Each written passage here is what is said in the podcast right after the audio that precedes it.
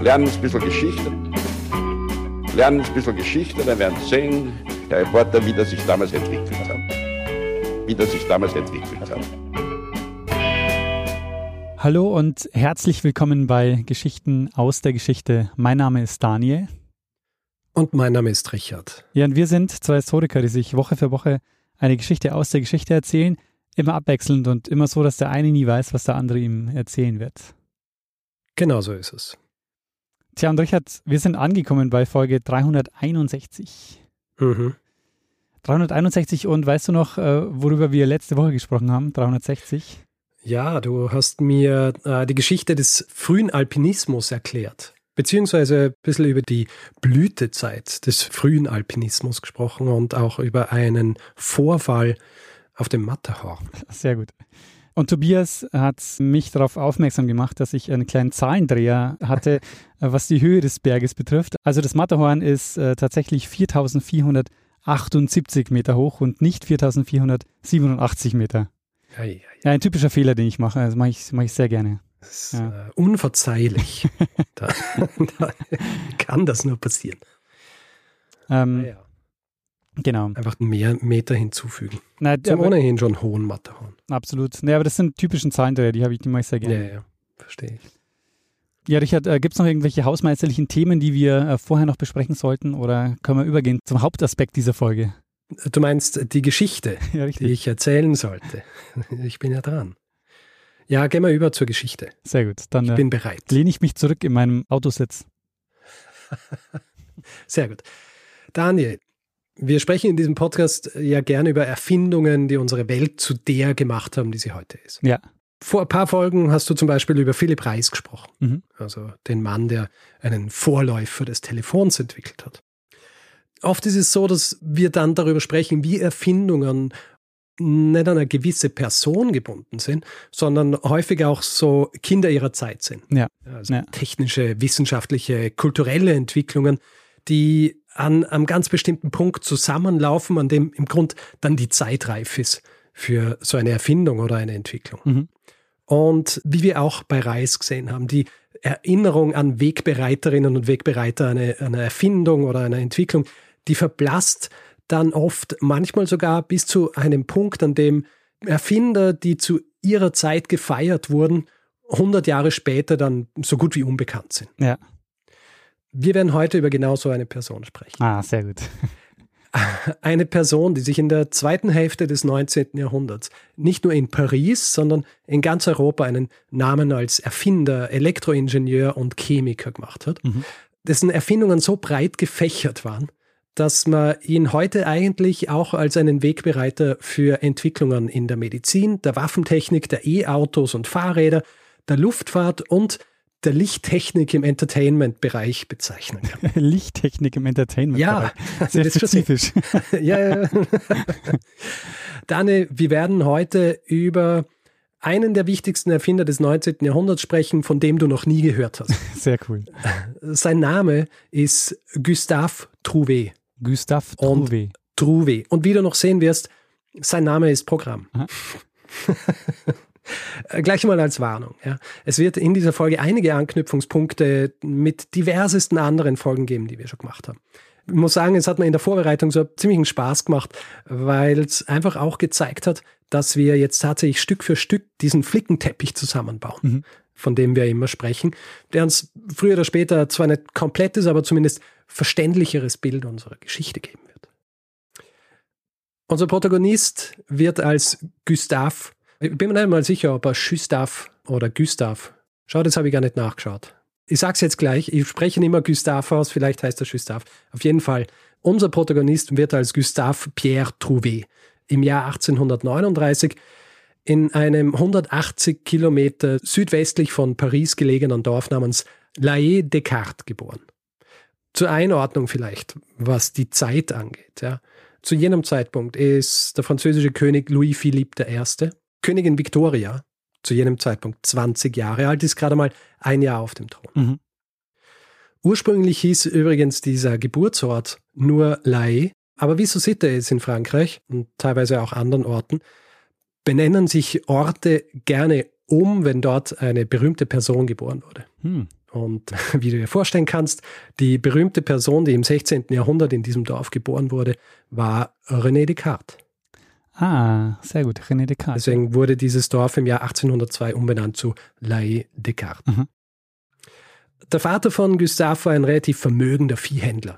So wie es dargestellt wird, sehr dominant und hat wenig übrig gehabt für, für die Sensibilitäten seiner insgesamt vier Kinder. Ein Mädchen, drei Buben. Und das sorgt dafür, dass sich der junge Gustave recht schnell so in seine eigene Welt zurückzieht und sich seinen eigenen Interessen widmet. Mhm. Von Kindheit an zeichnet er, äh, hat was für Mathematik, Technik, Architektur übrig, baut zum Beispiel mit sieben Jahren schon seine eigene kleine Dampfmaschine. Und kleine Gerätschaften und so Automata, wie wir sie auch zum Beispiel beim ähm, Schachtürken schon besprochen haben, die werden, wie du äh, noch hören wirst in dieser Folge, im Laufe seines Lebens weiterhin eine große Rolle spielen. Mit elf Jahren beginnt er eine Ausbildung an einer ca. 25 Kilometer entfernten Schule, eine angewandte Technikausbildung. Hier vor allem mit einem Fokus auf die Schlosserei. Ja, also er lernt mit Schlüsseln und Schlössern und all diesen Dingen umzugehen. Also auch so schon kleinere filigrane Dinge. Vier Jahre später beginnt er dann an der Handelsschule von Angers, das ca. 80 Kilometer von seinem Heimatort entfernt war, eine weitere Ausbildung. Wir wissen nicht wahnsinnig viel über diese Zeit. Also wir wissen, dass er während des ersten Jahres hat er teilgenommen. Die, äh, die Resultate waren nur mittelmäßig. Und im zweiten Jahr wird er krank und er scheint dann auch die restlichen vier Jahre dieser Ausbildung nicht mehr in, in den Dokumenten der Schule auf. Also wir wissen nicht genau, was in diesen drei Jahren passiert ist. Was wir aber wissen ist, dass er im Jahr 1859 mit 20 Jahren in der Hauptstadt landet, in Paris. Mhm. Und er findet dort Arbeit als Uhrmacher bei einem der führenden Uhrenhersteller Frankreichs. In seiner Freizeit widmet er sich aber weiterhin der Mathematik und der Architektur, jetzt auch der Feinmechanik, äh, Physik, Chemie und vor allem der Elektrizität zukunftsweisende Technologie zu jener Zeit. Also vor allem in einer Stadt wie Paris, die noch immer, wie soll ich sagen, von jahrhundertealten Technologien angetrieben wird. Ja, also 80.000 Pferde tummeln sich zu jener Zeit in der Stadt, ähm, um die Kutschen zu ziehen. Und die Kutschen waren neben den Füßen der Menschen die Haupttransportmittel. Mhm. Ein bisschen Dampfkraft gab es schon in Frankreich zu jener Zeit. Es gab zum Beispiel Züge, die zwischen den großen Städten verkehrten, manchmal auch ein paar Dampfschiffe auf der Seine, aber auch dort herrscht eigentlich noch immer das Segel vor. Und Trouvé mietet sich in Paris übrigens in einer Pension ein, in der Rue Montesquieu, im ersten Arrondissement, also im ersten Bezirk, unweit vom Louvre. Und weil ich gerade vor kurzem drüber gesprochen habe, weißt du, was noch unweit vom Louvre war? Du hast vor kurzem erst darüber gesprochen. Ja, ja. Ähm, ich habe es nur in einem Nebensatz. Okay, ne, dann kann ich mich nicht erinnern. das äh, berühmte Café Regence, wo die vielen Schachspieler im 18. Jahrhundert zugehen. Ah, okay. Ja. Und ich habe tatsächlich auf der, ich habe auf Google Maps nachgeschaut. Es sind acht Gehminuten vom Ort des ehemaligen Café Regence zur Pension von, äh, von Trouvé, wo er sich einmietet. Also es hätte sein können, dass er ab und zu mal dort war zum Schachspielen. Es hätte sein können, ich, ich habe nirgendwo was gelesen, ob er Schach gespielt hat und ich muss ja ganz ehrlich sagen, nachdem ich mal seine Biografie durchgelesen habe, bin ich der Meinung, dass er wahrscheinlich gar keine Zeit gehabt hätte für Schach. es ist nämlich so, neben seiner Arbeit als Uhrmacher, seinem Studium, all dieser oben genannten Dinge, freundet er sich zum Beispiel auch in den folgenden Jahren mit mehreren Erfindern und Wissenschaftlern an. Darunter auch der Vicomte Gustave du Ponton d'Amécourt, und äh, seinen zwei Kollegen äh, Gabriel de la Landelle und einem jungen Fotografen namens Felix Nadar. Hm. Kennst du den? Nadar, ja. ja. Das ist einer der bekanntesten frühen Fotografen in Frankreich. Felix Nadar hat neben seiner Tätigkeit als Fotograf auch noch andere Interessen und er gründet nämlich eine Gesellschaft, die übersetzt so viel heißt wie Gesellschaft für die Förderung der Fortbewegung in der Luft durch Maschinen, die schwerer als Luft sind. Ah, interessant. Ja. was für Maschinen das sein könnten. Ja, das zeigt der vorhin genannte Vicomte d'Amécourt im Jahr 1863. Da veröffentlicht er nämlich ein Manifest und in diesem Manifest beschreibt er ein Fluggerät. Und diesem Fluggerät gibt er auch gleich einen Namen. Dieser Name ist zusammengesetzt aus zwei griechischen Wörtern. Das erste ist Helix und das zweite ist Theron. also Spirale oder Schraube und Flügel. Und daraus ergibt sich im Französischen das Wort Helikopter. Hm. Also der Erfinder des, äh, hm, ich weiß nicht, ob er der Erfinder des Helikopters als äh, in der Form ist, aber zumindest des Wortes. Ja. ja? Mitglied dieser Gesellschaft war übrigens auch ein zu jener Zeit 35-jähriger Schriftsteller, der gerade sein erstes Buch veröffentlicht hat. Sein Name? Jules Verne. Ah. Mhm. Wir werden in weiterer Folge übrigens noch mehr über ein Heavier Than Air Gerät hören. Und Jules Verne wird uns auch nochmal begegnen. Sehr schön. Ja, wir haben ja auch schon äh, eine Folge gemacht über Fahrzeuge, die leichter als Luft sind. Genau. Und die sind jetzt schwerer als Luft. Ähm, ja, ist interessant, weil das sind wirklich zwei sehr unterschiedliche Dinge. ja. Trouvets Früchte des Studiums all dieser oben genannten Disziplinen, vor allem der Elektrizität, die zeigen sich dann so ab 1865, also er ist jetzt ungefähr sechs Jahre in Paris. Am 8. Mai meldet er nämlich sein erstes Patent an. Ein Patent, das vielleicht ein bisschen kurios wirkt. Wenn du dich aber zurückerinnerst an eben meine Folge über den Schachtürken und die Begeisterung der Menschen im 18. und 19. Jahrhundert, was diese Automaten angeht, vor allem in kleiner Form, dann ist dieses Patent recht logisch. Sein Patent ist nämlich für animierten Schmuck, Uhrwerke und andere Objets d'art, also Kunstwerke. Mhm. Wobei so ist, das Patent ist eigentlich nicht für den Schmuck. Das Patent ist für das, was den Schmuck antreibt, nämlich eine Zink-Kohle-Batterie. Ah. Jetzt ist so, Batterien waren im Jahr 1865 nichts ganz Neues. Mhm. Ja. Hat schon andere gegeben, die Batterien erstellt haben. Was aber an dieser Batterie speziell war, Sie war erstens sehr klein. Du kannst sie als den Vorläufer der heutigen Doppel-A-Batterien ansehen. Mhm. Und sie war versiegelt. Was bedeutet, dass die Gefahr eines Flüssigkeitslecks minimiert wurde. Mhm. Und dadurch war sie natürlich äh, insgesamt viel portabler. Ja. Und du hast sie auch ohne Gefahr an so ein Kleinod stecken können, das dann zum Beispiel Flügel wackeln und solche Dinge. Und das ist auch was, was uns im Werk des Gustave Trouvé immer wieder begegnen wird. Sein Versuch und oft auch sein Erfolg dabei, Dinge, die schon existieren, einfach noch einmal um einiges kleiner zu erstellen. Mhm.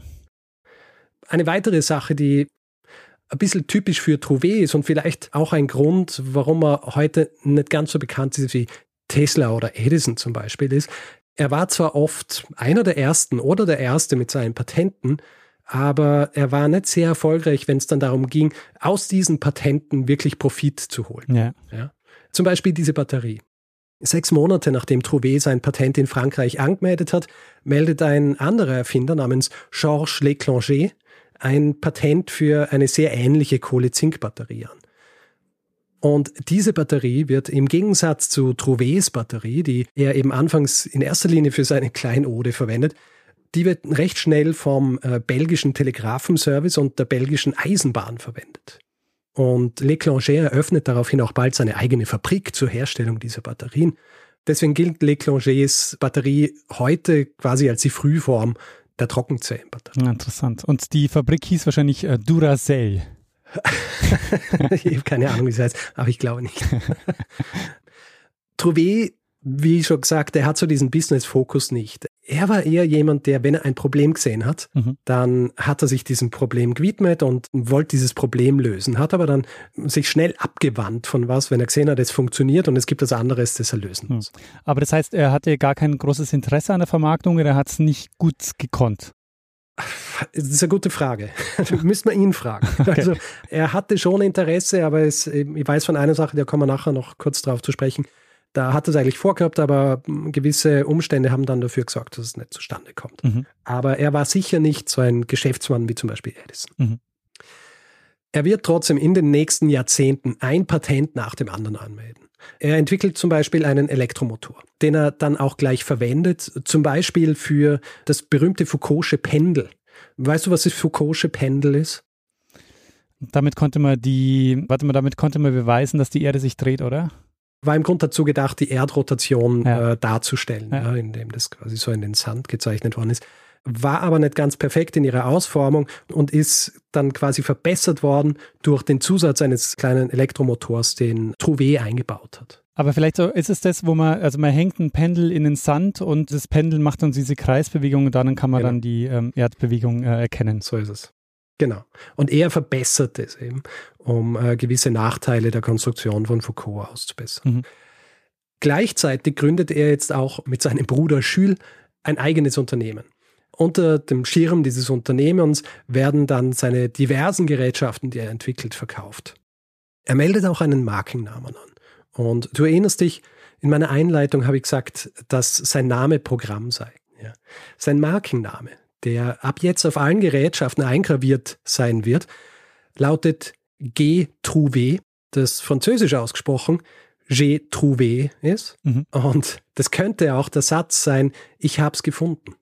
Also wie der berühmte Ausspruch von Archimedes. Mhm. Eureka. Ja, J'ai trouvé.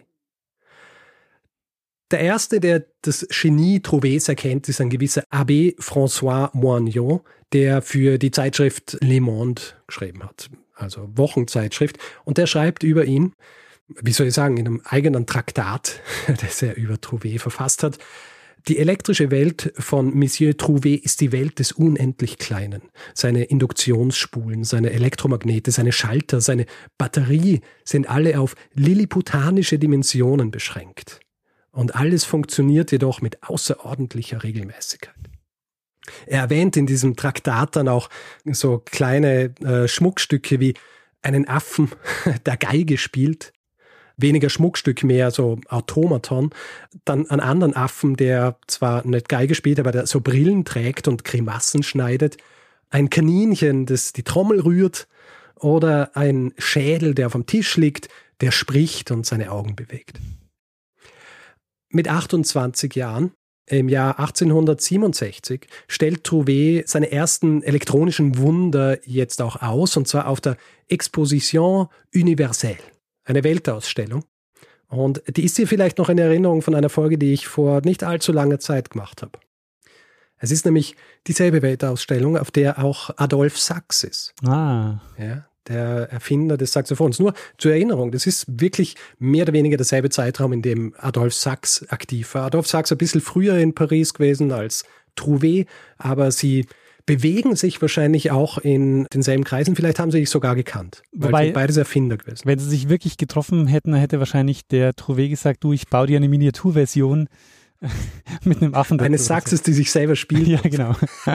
Vielleicht.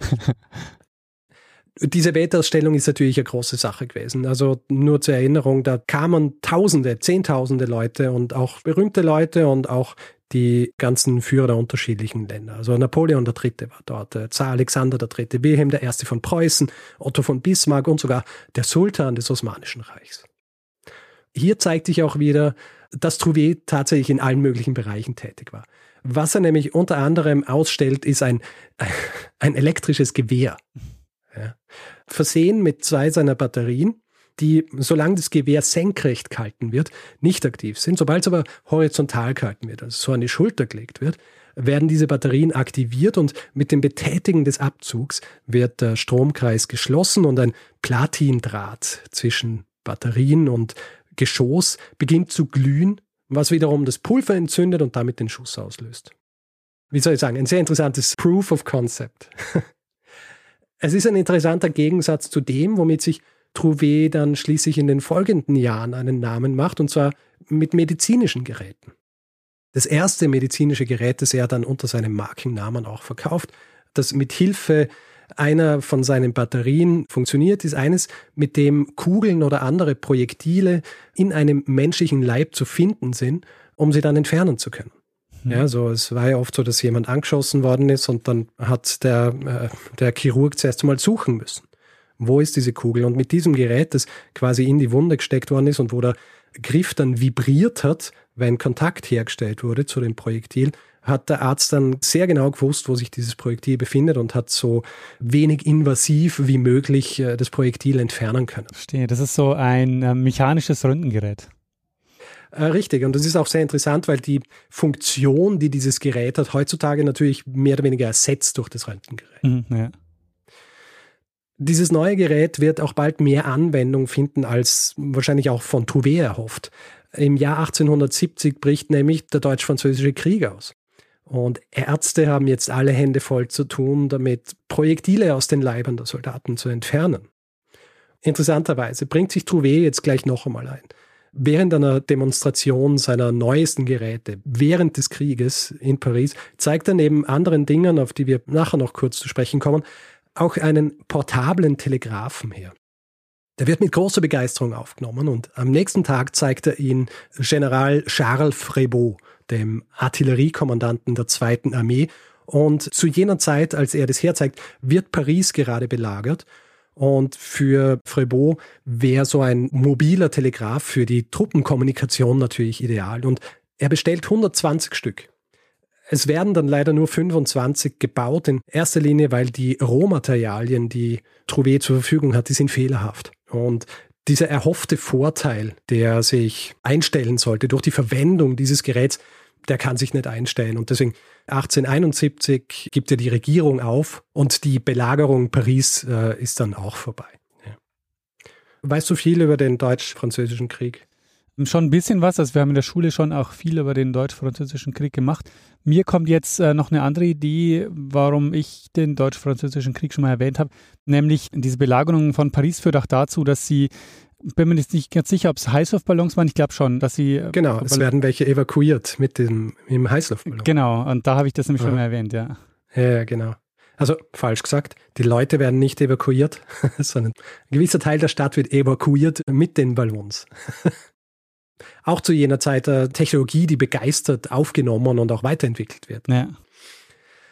Auf jeden Fall, Trouvé, der widmet sich jetzt, so wie es seine Art war, einfach wieder anderen Bereichen. Diesmal wieder der medizinischen Anwendung seiner Batterie und alles, was die Elektrizität auf so einem kleinen Raum eben äh, möglich macht. Und deswegen entwickelt er ein Gerät, das er Polyskop nennen wird. Und das Polyskop ist das, was wir heute als Endoskop kennen. Hm. Ja, also ein Gerät, mit dem du in einen Körper fahren kannst, zu diagnostischen Zwecken in mhm. erster Linie. Also versehen mit einer Lichtquelle. Und der Strom für diese Lichtquelle kommt eben aus dieser Batterie von Trouvé. Er zeigt seine Erfindungen jetzt auch außerhalb Frankreichs her. Zum Beispiel im Jahr 1873 auf der Wiener Weltausstellung, ah. wo wir auch schon eine Folge haben dazu. Und er erhält dort auch prompt vom Kaiser eine Auszeichnung für eben dieses Polyskop. Es wird nicht die letzte Lampe bleiben, die er für medizinische Zwecke bauen wird. Ab den 1880er Jahren beginnt er mit einem Arzt aus Rouen, einem gewissen Paul Helot, zusammenzuarbeiten, der gern etwas hätte, was wir heute als Stirnlampe bezeichnen. In einer Welt, in der ja so gut wie noch nichts elektrifiziert ist, Lichtquellen also grundsätzlich beschränkt sind, sieht auch Trouvé den Nutzen in sowas. Ja? Das heißt, ein Arzt kann sich diese Stirnlampe umbinden und hat dann beide Hände frei, um zu arbeiten. Ja. Vor allem in Räumen, die in erster Linie mit Kerzenlicht erleuchtet werden, wäre sowas natürlich ideal. Sie entwickeln tatsächlich gemeinsam so eine Lampe oder vor allem eben auch Trouvé, die im Laufe der Jahrzehnte in unterschiedlichsten Ausführungen gebaut und verkauft wird. Und sie nennen das Ganze Photophor. Photophor. Das ist aber noch nicht alles. Du erinnerst dich ja, als Trouvé nach Paris kommt, im Jahr 1859 sind die Transportmöglichkeiten in Frankreich bis auf die paar Dampfschiffe ungefähr so, wie sie die letzten paar Jahrhunderte davor waren. Ja. Wie geschaffen für jemanden, der es geschafft hat, eine Mini-Batterie und auch kleine Elektromotoren zu bauen. Und er beginnt jetzt auch tatsächlich diese Erfindungen in Fortbewegungsmöglichkeiten einzubauen. Seit Mitte der 1870er Jahre wurden ja zum Beispiel von einem gewissen James Starley für die Sewing Machine Company in England sogenannte Tricycles gebaut. Ja, also bisschen so Fahrräder mit drei Rädern und am Lenkrad statt am Lenker. Mhm. Und das ist ja auch die Zeit, als dann auch das Fahrrad entwickelt wird, auch dieses Fahrrad, das dann das Sicherheitsfahrrad, das dann auch tatsächlich verwendet wird, viel. Und die Leute interessiert natürlich so ein Gerät und sie interessiert natürlich auch, dass man das eventuell nicht nur mit der Kraft der, der Füße bewegen kann, sondern vielleicht auch mit einem Motor. Und Trouvé der setzt es um. Er baut im Jahr 1881 einfach zwei seiner Elektromotoren in so ein Tricycle ein und es funktioniert. Und dieses Tricycle gilt heute als das offiziell erste Elektrofahrzeug. Er reicht allerdings kein Patent ein. Ach.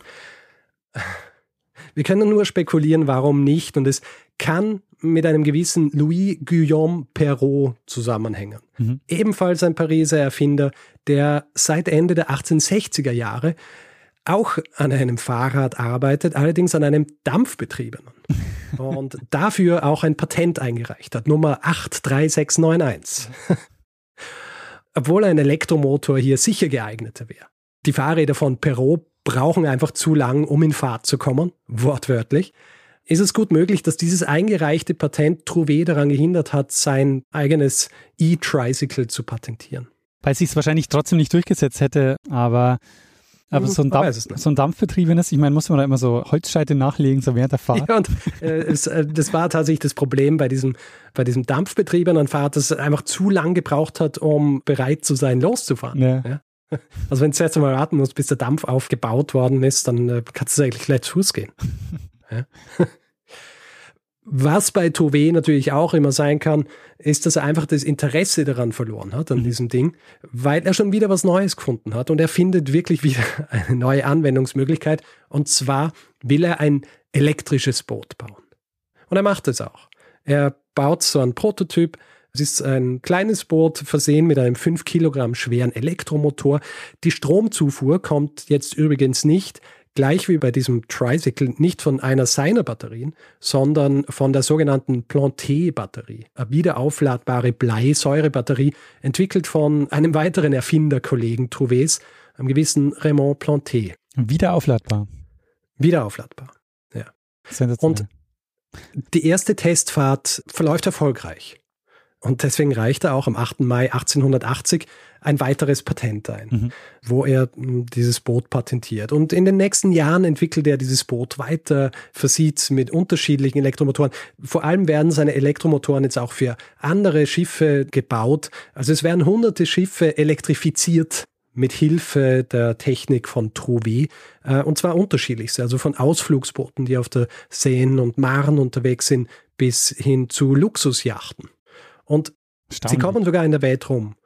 Im Jahr 1888 wird eines dieser Boote zum Beispiel nach China geschickt, um beim Kampf gegen den Opiumschmuggel zu helfen. Mhm. Nur so nebenbei, wer wissen will, warum Opium geschmuggelt wurde, kann sich eine unserer Frühfolgen anhören, nämlich äh, GAG 34, ja. Tee, Silber und Rauschmittel. Aber das ähm, ist echt erstaunlich. Also ich hätte nie gedacht, dass damals schon so Elektromotoren gegeben hat, die so viel Power hatten, dass man damit ein Boot fahren mhm. kann während dieses ganze gelesen habe, habe ich mir gedacht, das ist so absurd, dass wir tatsächlich eine Zeit hatten, in der wirklich elektrisch angetriebene Fortbewegungsmittel viel verbreiteter waren als die, die mit fossilen Brennstoffen laufen, weil gar keine existiert haben. Wahnsinn, ja. Das gemacht Ja. Übrigens, dazwischen ist wieder mal eine Weltausstellung im Jahr 1881 und dort trifft Trouvé auf ähm, einen alten Bekannten von uns und auch von dir, nämlich Alexander Graham Bell. Ah, okay. Alexander Graham Bell war so ein gewisser Fan von Trouvé, vor allem auch, und das ist eine interessante kleine Anekdote, Alexander Graham Bell hatte versucht, das Leben des Präsidenten Garfield, der am 2. Juli 1881 angeschossen war, mit Hilfe eines medizinischen Extraktors von Trouvé zu retten. Ja? Also Garfield wird angeschossen und äh, Alexander Graham Bell wird gerufen, weil er eben bekannt war, als dass er viel kann, viele Erfindungen und so weiter. Und er hat dann so einen Extraktor von Trouvé und er es ist nicht ganz klar, es, es irgendwie so wird es dargestellt, dass er höchstwahrscheinlich davon abgehalten wurde, ihn komplett zu untersuchen und hätte er ihn tatsächlich komplett untersucht, hätte er ihm wahrscheinlich das Leben retten können mhm. mit Hilfe dieses Extraktors von Trouvé. Mhm. Aber der ist dann gestorben, der? Er ist gestorben. Okay. Auf jeden Fall kommt Alexander Graham Bell zur Weltausstellung und er äh, fährt sogar mit Trouvé in einem seiner E-Boote. Äh, Trouvé hat Alexander Graham Bell auch sehr verehrt. Deswegen hat er eines seiner ersten elektrischen Boote auch The Telephone genannt. Hättest du mal lieber The Rise genannt? The Rise, ja genau. Ganz interessant, auch Trouvé war sich zu jener Zeit schon dieses Problems bewusst, dass elektrisch betriebene Boote doch sehr leise waren. Ja? Und äh, schneller mal ein Unfall gebaut werden konnte, weil die Leute nicht gehört haben, dass dieses Boot kommt. Ja? Und das ist ja ein Problem, das wir heutzutage auch haben bei elektrischen Autos. Und er baut deswegen dafür extra eine eigene elektrische Sirene. Ja? Quasi auch der Erfinder der Hupe. Im Zuge seiner Weiterentwicklungen dieses elektrischen Bootes, also zum Beispiel an noch kleineren Motor mit einem eigenen Propeller, erfindet er quasi so nebenbei auch den Außenbordmotor. Und schließlich, nachdem er an Land und am Wasser unterwegs war, hat Trouvé auch versucht, diese Maschinen, die schwerer als Luft sind, zu bauen. Und er baute Anfang der 1870er Jahre schon so einen Prototypen und zeigte ihn auch her, und das ist das, was er hergezeigt hat, neben diesem portablen Telegraphen. Ist ein Prototyp, der nicht wahnsinnig gut fliegt, aber er hat gezeigt, dass es funktionieren kann. Er baut dann einen weiteren Vogel, wenn man so will, im Jahr 1891, verwendet jetzt allerdings keinen Elektromotor mehr dafür, sondern es ist eine ganz lustige Konstruktion, nämlich bestehend in erster Linie aus einer Bourdonschen Röhre. Das ist so ein Gerät, mit dem Druck gemessen wird mhm. und bei Druckveränderungen verformt sie sich entsprechend und was Trouvé macht, ist, er löst lauter kleine Explosionen aus, die quasi eine Veränderung des Drucks hervorrufen und damit so ein Flügelflattern auslöst. Ah. Ja. Und es ist ein außergewöhnliches Konzept. Also in dem Buch, in dem ich gelesen habe, gibt es eine Darstellung des Ganzen und es schaut tatsächlich aus wie ein Drache, in dessen Mitte so ein riesiger Revolver ist. Muss auch sehr laut gewesen sein, dieser Jungfernflug dieses Vogels. Er bleibt, glaube ich, sogar 80 Meter lang in der Luft. Ja? Nicht schlecht für so ein, für so ein Proof of Concept. Ja. Und Daniel, das, worüber du so gelacht hast am Anfang, die Unterhaltungsindustrie. Ah, ja, die Disco-Kugel. Äh, wie er sich da auch einbringt.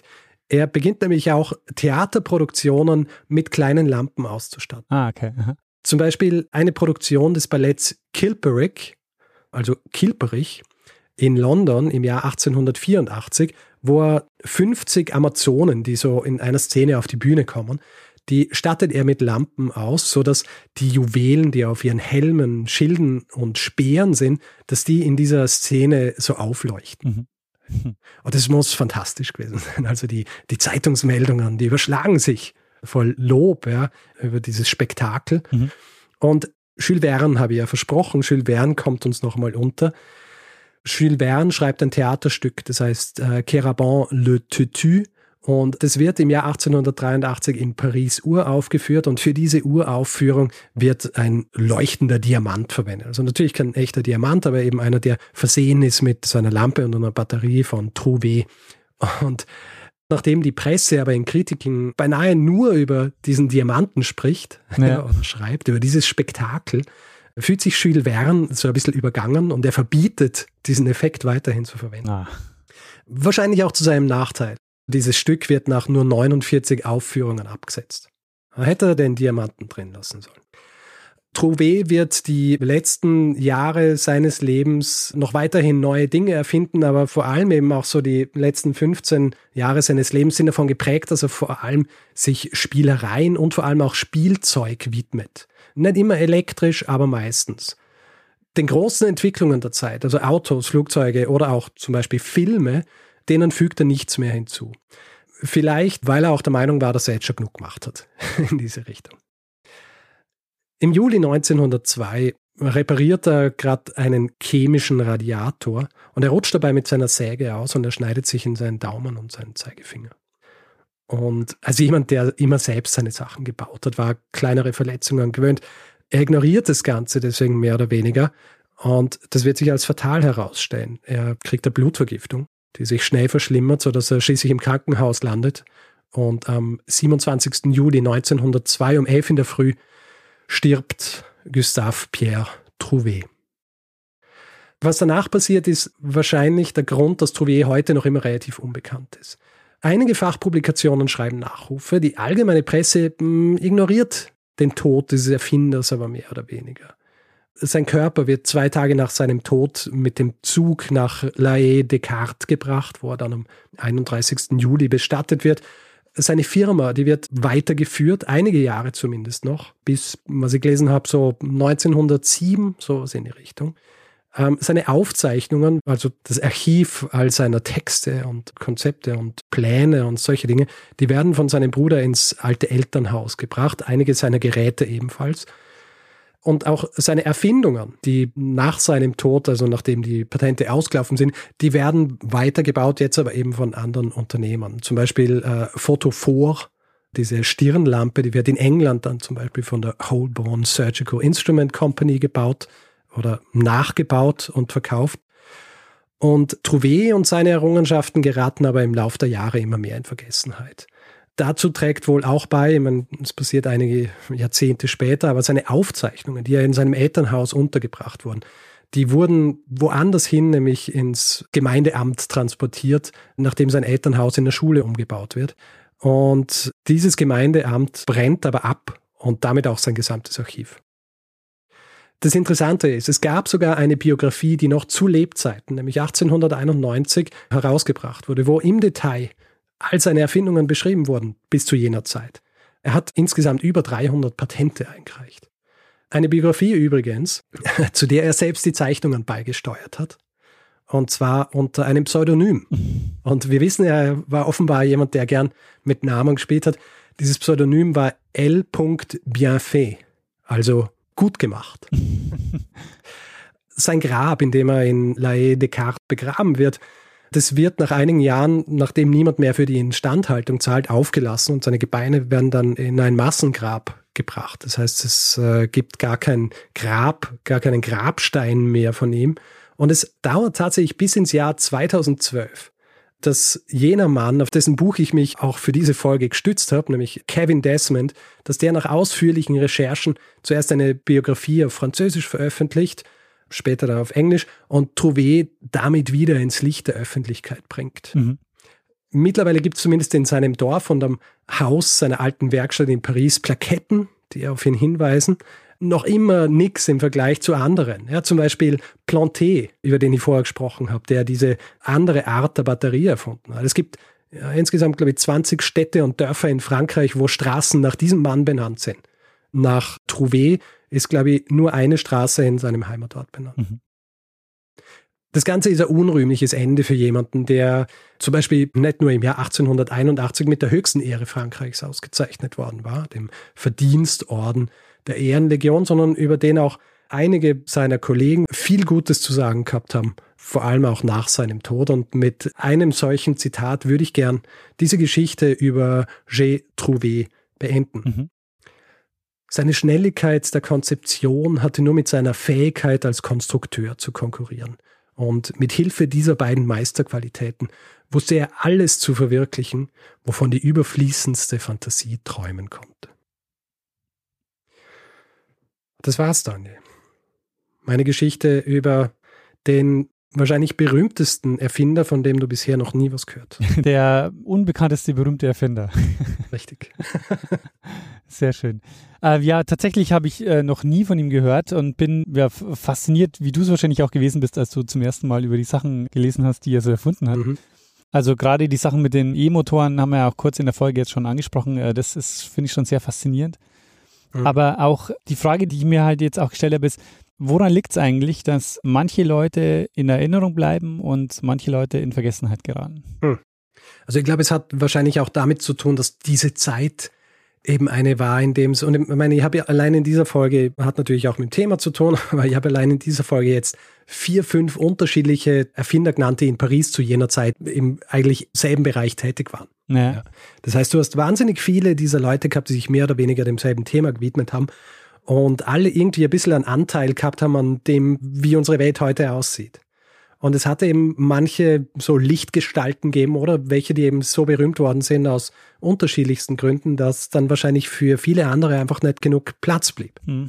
Also wir können so vergleichen mit Edison zum Beispiel. Beide haben sich der Elektrizität gewidmet. Ja, das war ihr Hauptthema. Beide haben sie wahnsinnig viele unterschiedliche Erfindungen gehabt. Aber bei Edison war es eben so, der wusste, wie man zu Investoren kommt. Ja. ja. Und er war gleichzeitig auch recht skrupellos wenn es dann darum ging, Erfindungen einfach als Designing hinzustellen. Und wenn man dem glauben darf, was über Trouvé geschrieben wurde, war er ein wahnsinnig umgänglicher Mensch, äh, sehr loyal, sehr ehrlich und all solche Dinge. Und das hat wahrscheinlich mh, hm, nicht ausgereicht, um dann in Erinnerung zu bleiben. Weil es halt dann am Ende nicht nur die Erfindungen sind, sondern auch das Marketing, das man dazu betreibt. Richtig. Und da war Edison natürlich der Boss. Hm. Ich meine, in dem Buch habe ich auch gelesen, dass ein Professor schreibt, dass beide so symptomatisch für ihre jeweiligen Epochen waren oder ihre Tätigkeitsbereiche, wenn man so will. Also Trouvé repräsentiert so diesen erfinderischen Freigeist, ja, der die Sachen dann auch selber baut. Und Edison war mehr so der Vorläufer des modernen Wissenschaftsunternehmers. Die größte Erfindung Edisons war eigentlich das moderne Research- und Entwicklungslabor. Ja, ja. Und vor allem Edison war wohl im Gegensatz zu Trouvé auch äh, schon zu Lebzeiten sehr darauf erpicht, nicht in Vergessenheit zu geraten. Und äh, deswegen ist er höchstwahrscheinlich auch nicht in Vergessenheit geraten. Na, ist interessant. Es erinnert mich auch ein bisschen an Bell. Bei dem ist ja auch so, dass der zwar auch in jungen Jahren sehr viel experimentiert auch, aber am Ende macht es dann ja sein Assistent, der Watson. Und er Ja. selber ist derjenige, der so als Manager halt äh, über dem Ganzen steht. Ja.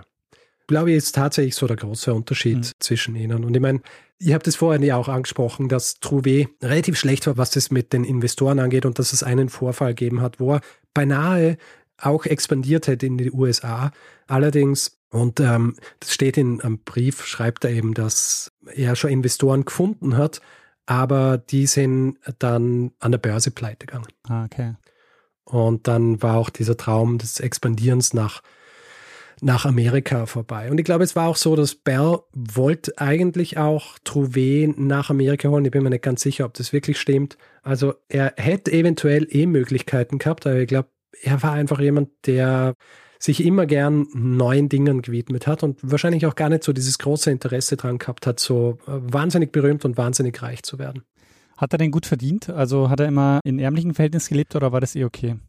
Also, wenn ich es richtig äh, in Erinnerung habe, sein Erbe, also das, was sein Bruder dann abholt und wenn man alles zusammennimmt, die Dinge, die ihm die unterschiedlichen Firmen geschuldet haben, für die er produziert hat, hat er umgerechnet ungefähr 100.000 Euro gehabt zum Zeitpunkt seines Todes. Also er war nicht arm, Mhm.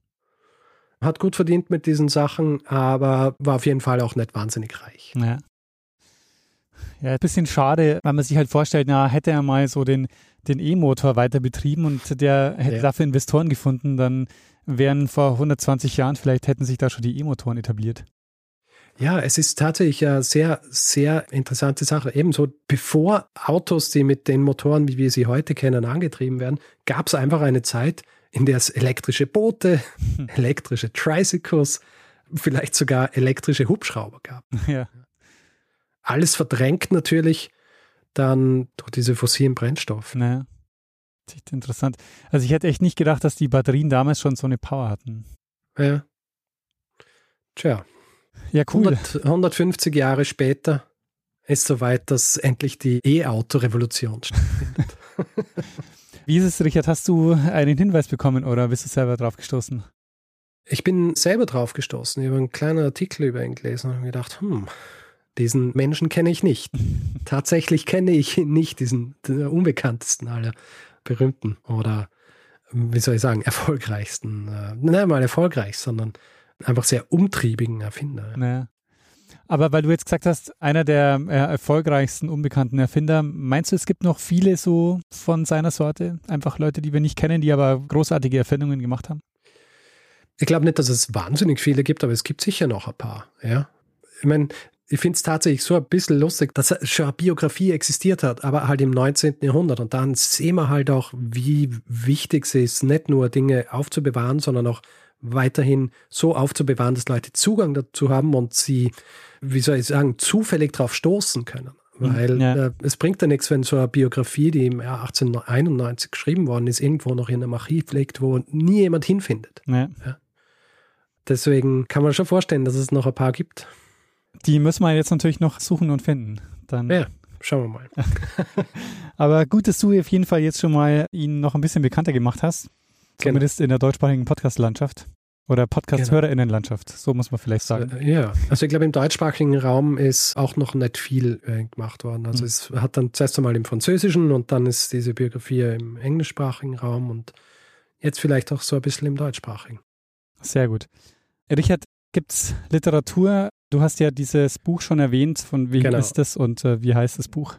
Das Buch ist von Kevin Desmond und es heißt Gustave Trouvé, French Electrical Genius. Und es ist ziemliche Anstrengung gewesen, glaube ich, dieses Buch zu, zu lesen. Ähm, äh, zu lesen, nicht, ne? aber zu schreiben, weil der hat quasi von Null angefangen. Mhm. Er schreibt auch darüber, dass wenig Erwähnung von Trouvé auch in akademischen Artikeln und dass er eben drauf gestoßen ist, dass irgendwann, glaube ich, im Jahr 2002 mal ein Professor ihn erwähnt hat und er selber ist auch nur über einen Nebensatz oder so auf ihn gestoßen und er hat sich dann halt die Geschichte über seine Stirnlampe, die er gemeinsam mit diesem Doktor aus Rouen äh, entwickelt, die kennt man nur so ausführlich, weil die Familie dieses Arztes den gesamten Briefverkehr 130 Jahre lang aufbewahrt hat. Ja, cool. und er dann Zugang dazu kriegt. Ja. Also, ja, sehr spannend. Ist äh, das einzige Buch, das es über ihn gibt. Ansonsten äh, auch nicht wahnsinnig viel zusätzliche Literatur. Jetzt immer cool, solche Bücher zu haben, die das so wirklich so diese Grundlagenwerke sind. Mhm. Gleichzeitig auch so ein bisschen gefährlich, diese Bücher, weil die halt jetzt auch den ja, Ton setzen. Also ja. ab jetzt würde jedes Buch sich an dem abarbeiten und damit ja. setzt er den Ton. Ja, ja, natürlich. Wobei man dazu sagen kann, es ist ja nicht tatsächlich die erste Biografie, die geschrieben wurde, weil es wurde schon eine im 19. Jahrhundert. ja. Das heißt, im Grunde baut er, und Desmond schreibt es auch in dem Buch, dass die erste Biografie, die hat teilweise eine recht blumige Sprache und schmückt wahrscheinlich auch aus. Also wir kennen das ja auch aus der Folge über Adolf Sachs, der auch schon Biografen im äh, 19. Jahrhundert gehabt hat, der natürlich auch gern das Ganze so ein bisschen ausgeschmückt hat. Ja. Aber von dem, was ich lesen habe können, wirkt es so, als wären diese Dinge sehr belegt. Und Desmond ist auch jemand, der nicht davor zurückschreckt zu schreiben, ja, wir wissen einfach nicht, was er in dieser Zeit gemacht hat. Ja. Wir können es nur irgendwie raten und, und solche Dinge. Ja, also ich glaube, ist schon als Literatur für dieses Thema sehr gut geeignet. Sehr cool. Ja, Richard, äh, vielen, vielen Dank für diese Geschichte. Äh, sehr spannend. Hast du dieser Geschichte noch was hinzuzufügen? Nein, also ihr könnt da jetzt noch ungefähr 150 zusätzliche Erfindungen aufzählen, die er gemacht hat. er hat zum Beispiel auch das Telefon weiterentwickelt mhm. bzw. abgeändert. Ja. Also er war auch dort tätig. Sehr cool. Nur weil du gerade äh, vor ein paar Folgen drüber gesprochen hast. Ja, wir machen dann einfach einen Erfindungsquiz in der nächsten Live-Show. genau. Könnte man tatsächlich, weil wir jetzt schon einige Erfinder gehabt haben, gell? Ja? suchen wir uns die eher unbekannteren Erfindungen von ihnen raus und die Leute müssen uns sagen, wer was erfunden. Ja, gute Idee. Ja, mach mal. Großartig. Nächstes Jahr dann. Genau. Gut. Ähm, in diesem Fall würde ich sagen, ja, gehen wir über zum nächsten Punkt dieser Folge, zum Feedback-Hinweis-Blog. Jawohl. Wer Feedback geben will zu dieser Folge oder anderen, kann es per E-Mail machen. Feedback at geschichte.fm kann es auf unserer Website machen, geschichte.fm, kann das auf den unterschiedlichen Plattformen machen, Twitter, Facebook, Instagram, da heißt man Geschichte FM. Und wer uns auf Mastodon folgen will, kann das tun, einfach geschichte.social in einem Browser eingeben, dann landet man auf unserem Profil. Und wer Reviews schreiben will über uns, am besten gute, kann das zum Beispiel auf Apple Podcasts machen oder auf panoptikum.io oder grundsätzlich überall, wo man Podcasts bewerten kann. Merch gibt es unter der Adresse geschichte.shop und neu haben wir da jetzt eine Tasse mit äh, nicht nur dem Logo drauf, sondern mit dem Spruch Lernen ein bisschen Geschichte. Genau, äh, nachdem die Leute gesagt haben, das möchten wir auch. Der ist auch richtig, da hätten wir auch gleich ja, drauf kommen können. Ja, ja. Wer diesen Podcast lieber werbefrei hören will, hat zwei Möglichkeiten. Die eine Möglichkeit über Apple Podcasts, da gibt es den Kanal Geschichte Plus. Den kann man abonnieren für 3,99 im Monat oder man kann auf Steady sich einen Feed kaufen, wo auch jeden Mittwochvormittag eine neue Folge gepostet wird, aber eben die Folge jeweils ohne Werbung. Da kostet der Feed 4 Euro im Monat und ihr findet alle Hinweise dazu unter geschichte.fm slash steady. Wir bedanken uns in dieser Woche bei Mike, Christian, Kai, Stefanie, Elisabeth, Lena, Silat, André, Andreas, Lisa, Achim, Oliver, Sebastian, Thomas, Claudia, Philipp, Dennis, Christine, Maximilian, Judith, Mario, Dominik, Urs, Laura, Katharina, Leo, Achim, Lorenz und Oliver. Vielen, vielen Dank für eure Unterstützung. Ja, vielen herzlichen Dank. Tja, dann würde ich sagen, Richard, mach mal das, was wir immer machen und geben mal dem einen das letzte Wort, der es immer hat. Genau, nämlich Bruno Kreisky. lernen ein bisschen Geschichte. Lernen ein bisschen Geschichte, dann werden Sie sehen, der Reporter, wie das sich damals entwickelt hat. Wie das sich damals entwickelt hat. Ähm, warte mal ganz kurz, jetzt fahren die neben mir gerade weg. Ähm, das dauert jetzt kurz. Die wundern sich jetzt, dass da jemand drin sitzt mit Kopfhörern auf. Ja, ja, ich nehme ja auf. Mhm. Ja, ja. Alles gut.